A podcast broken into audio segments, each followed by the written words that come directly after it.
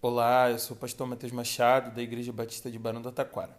E esse é o Chá Comigo, o nosso podcast da nova geração, onde a gente compartilha devocionais diárias todos os dias às 11 horas da manhã.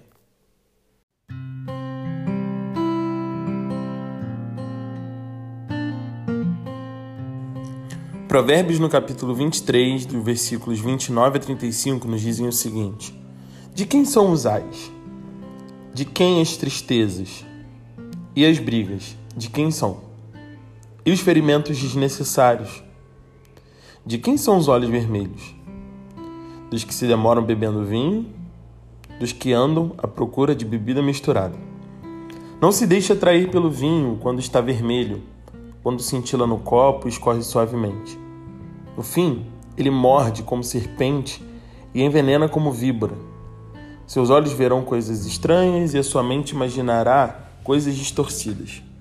Você será como quem dorme no meio do mar, como quem se deita no alto das cordas do mastro. E dirá: Espancaram-me, mas eu nada senti. Bateram em mim, mas nem percebi. Quando acordarei para que eu possa beber mais uma vez? Pleno domingo e a gente com texto polêmico aqui no Chá Comigo. Como eu, se você nasceu numa casa de crentes, deve ter crescido ouvindo que beber é pecado.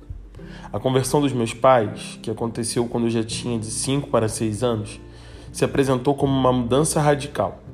Converter-se para eles era negar tudo o que crente não faz. E consumo de bebidas alcoólicas estavam entre as coisas que deveriam ser abandonadas. Com algum afastamento disso, e percebendo como esse foi sempre um tabu, não somente na minha casa, tenho certeza, percebo que é mais difícil ensinar as pessoas a terem equilíbrio e serem moderadas do que proibi-las de fazer as coisas. Eu entendo o trabalho que esses pastores e líderes fizeram ao longo desses anos. Eles optaram pelo que dá menos trabalho. O sábio está aqui nos deixando um conselho prático que mais ensina do que proíbe. Ele está nos mostrando como funciona a vida de um alcoólatra. Uma vida cheia de dramas. Os seus ais, as suas tristezas, as suas brigas e os ferimentos desnecessários. Perceba aqui todos eles no plural, porque não envolvem apenas a vida do alcoólatra, mas aqueles que estão ao seu redor. Tudo porque, se a bebida pode trazer momentânea alegria, em excesso pode trazer o oposto dela. Uma vida sem equilíbrio acaba despendendo para um lado mais do que para o outro. E o alcoólatra é aquele que depende da bebida para manter sua euforia, mas a sua falta de equilíbrio o leva para longe do que ele está em busca. E é nesse momento que geralmente nós jovens entramos na defensiva, dizendo que nós temos o controle, que não precisamos de nenhuma bebida para sermos felizes, que o prazer não pode ser encontrado naquele copo, de que não somos alcoólatras. São bons argumentos que alcoólatras também já usaram em outro momento da vida. E aí eu chego no meio do caminho entre te apresentar uma teologia do medo ou uma perspectiva libertadora sobre esse texto. Eu confesso a você, eu não acredito na teologia do medo. O medo não foi feito para nos conduzir nem para produzir coisas boas em nós. Mas eu acredito na responsabilidade. Porque quem é responsável sabe quando deve e quando não deve fazer. Quem é responsável assume as atitudes que toma.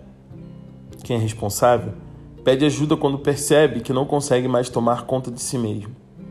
Quem é responsável não desafia a fé de quem não é, ou de quem ainda não foi liberto pela verdade do Filho de Deus.